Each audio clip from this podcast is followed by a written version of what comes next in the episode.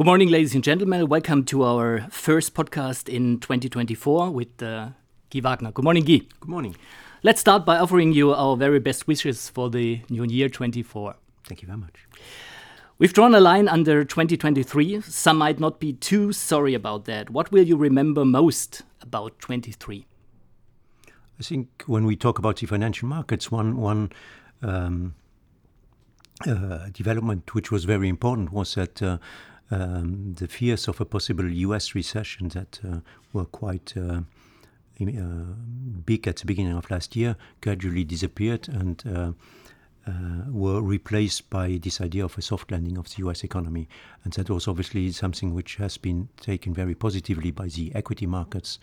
Um, and then the other thing I would say was the euphoria uh, surrounding uh, a new big team uh, in technology, which is artificial intelligence, which obviously um, led to a situation where especially the technology sector has done very well last year.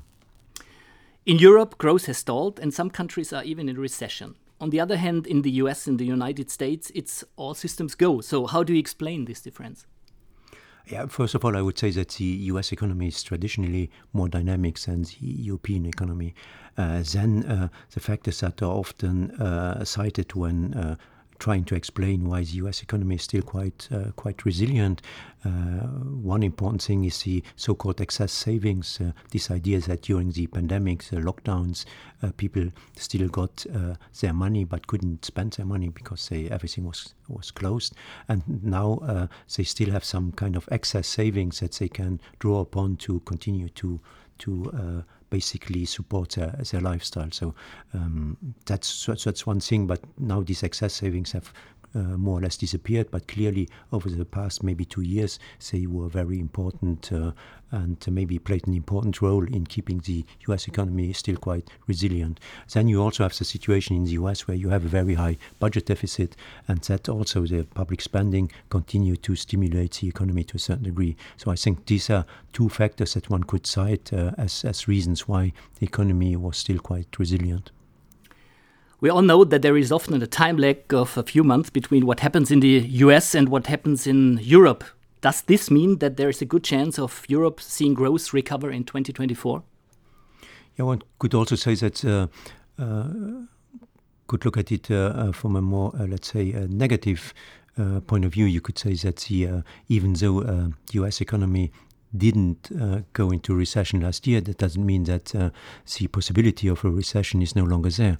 A lot of the factors that have traditionally pointed towards a, re uh, re a, recession in the US are still uh, pointing in that direction. So, from that point of view, I, wouldn't necessarily uh, say that, again, that this possibility of a recession, one should completely exclude it.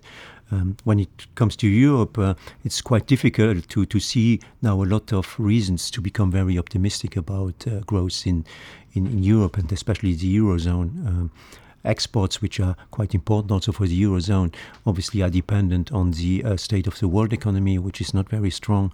Um, and then the other things, uh, personal uh, consumption or, or um, investments uh, by companies, again, uh, they seem to be quite uh, suffer from a lack of confidence right now. Nevertheless, are there any indicators uh, we should be uh, keeping in mind? Yeah, well, it can also uh, always be open to the possibility of a better outcome. Uh, uh, first of all, again, as I said before, there's the state of the world economy. You have the U.S. economy. Maybe uh, this time is really different, and the U.S. economy might not only uh, succeed in in in in in, in achieving this, this soft landing, but maybe there might even be a reacceleration of the U.S. economy, and then obviously China, if the if the situation in China and in Asia in general, if growth accel- accelerates over there, it would clearly also be uh, positive for, for, for Europe. The other factors, it's uh, again, as I said before, it's more difficult to see a lot of reasons why suddenly uh, households would uh, start to to spend much more. Maybe if inflation continues to come down, their, their, their real incomes will increase. So maybe that will be a little bit helpful.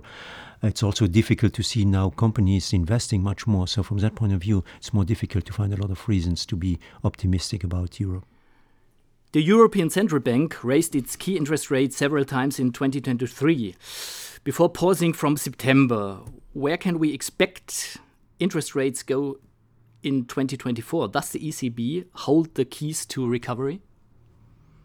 I would say the markets are at least are very optimistic when it comes to monetary easing um, in the eurozone, but also in the US. Uh, it more or less the market uh, nowadays expects uh, the um, European Central Bank, but also the, the Federal Reserve, to uh, lower its interest rate by uh, one and a half percent, which is quite aggressive uh, and much more aggressive than what the central banks themselves are saying. So, from that point of view, it will be interesting to to see who will turn out to be right. Was it the central banks themselves who basically say that they might uh, do some monetary easing, but not very aggressively, and the uh, the markets which expect quite an aggressive uh, monetary easing in both the eurozone and the US.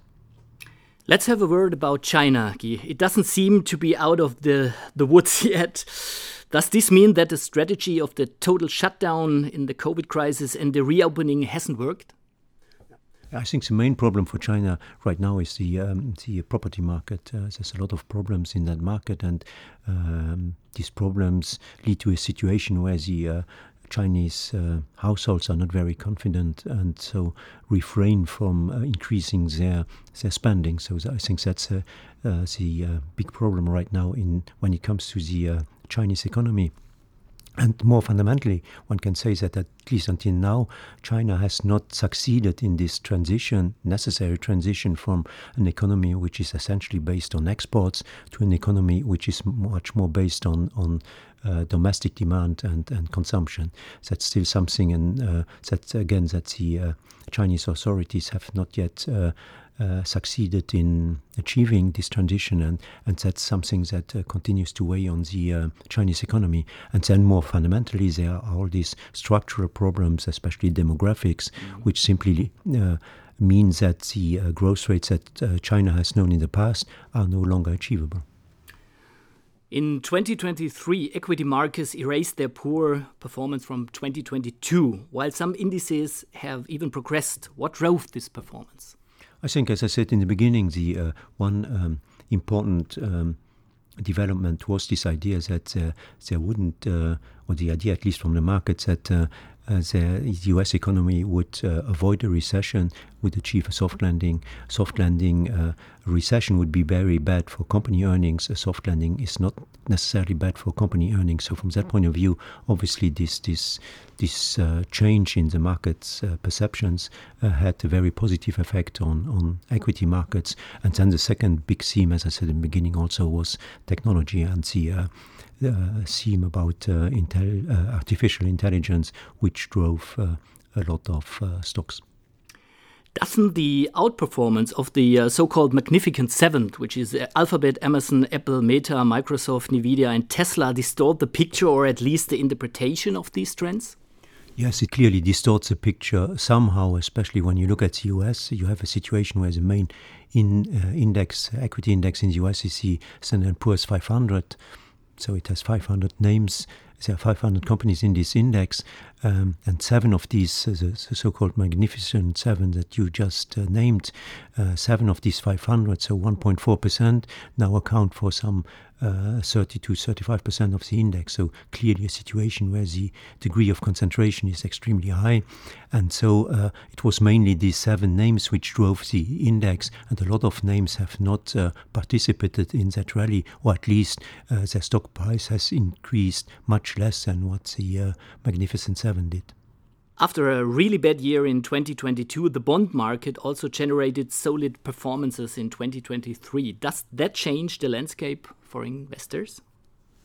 I think what uh, what's uh, changed a little bit is uh, clearly that uh, compared to what we were used to uh, uh, a few years ago, there are now alternatives to equity investments. You you can again get some interest on a on a bond or even on a time deposit, and such. Um, this idea of there are no alternatives to equities is no longer really completely valid. But again, one must say that last year one could have expected uh, higher interest rates to lead to uh, money going out of equity markets, but in the end, that hasn't really happened. What do you think? What are the best new investment opportunities in the new year? I think when again longer term, um, and we we, we um, clearly prefer equities to, to bonds. Um, but one has to say that uh, right now the markets are quite uh, uh, optimistic, and uh, there's a very optimistic scenario which is now priced in into the uh, stock prices and even to a certain degree into bond prices. Uh, clearly, this idea of soft landing, Goldilocks, etc., has been priced in. Uh, the uh, uh, stock prices and bond prices have uh, risen quite a bit since the end of October, and one has to be aware of that. This being said, there are always opportunity uh, within the equity markets, and as I said before, a lot of names have not participated, or at least much less participated in the rise of last year, and uh, it's in that direction that uh, one might find uh, opportunities. There are a lot of quality companies, but which are more defensive, less linked to the uh, world economy, which have been less, last year had didn't have uh, the favor of the investors because again the idea of a recession was uh, abandoned, so there was less need to to buy very defensive names. So in that area, you find uh, attractive opportunities in terms of regions. Uh, one uh, equity markets that we have talked about for quite some time and that we still like a lot is Japan. In Perspectives 178, which uh, has just been published, you recommend favoring real assets over monetary assets in the medium and long term. In other words, equities over bonds. Why do you say that? Because I think we are in an environment where, where debt is very high, public debt is very high, budget deficits are high. And so sooner or later, um, we'll get a situation where the central banks will have to make a choice. So one choice is maybe to to continue to fight inflation, but that would mean then keeping interest rates quite high. But that again, obviously, would uh, dramatically increase uh, increase the cost of the debt, and maybe lead to to governments having to pay a lot of uh, uh, or a big percentage of their tax receipts simply uh, uh, use a, big percentage of their tax receipts simply to pay interest on on, on, on debt. And I think that's a situation which will not be accepted. Uh, um, and so the central banks will then have to maybe switch and, and uh, abandon to a certain degree their fight against inflation and um, to, to allow governments to still be able to support their debt at very reasonable prices. And that then would mean maybe that inflation would increase again. And it would uh, especially mean that bond, bond uh, investments and to a certain degree also cash would in real terms, so adjusted for inflation, have negative returns. And so such an environment uh, is not good for monetary assets and uh, clearly uh, leads me at least to think that real assets, so equities, have to be preferred.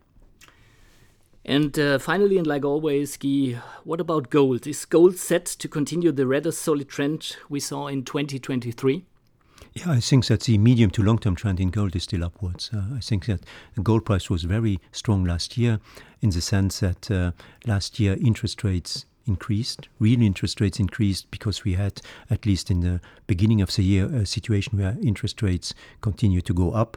And at the same time, inflation came down, so real interest rates um, increased quite a bit. And normally, in an environment where real interest rates increase, the gold price falls because gold doesn't pay any interest. This, last year, that was not the case, and I think uh, uh, one reason why it wasn't the case was this very, very strong physical demand for gold. So the financial demand for gold was maybe uh, not very strong because, again, because interest rates uh, went up, but the physical demand was very strong, and the physical demand, to a very large degree, comes from the central banks, especially from the central banks in the east. Um, so from that point of view, I think that's a trend which will continue. And at the same time, if really interest rates come down this year, financial demand could also come back. So you have to have a situation where both physical demand and financial demand might lead to a higher gold price.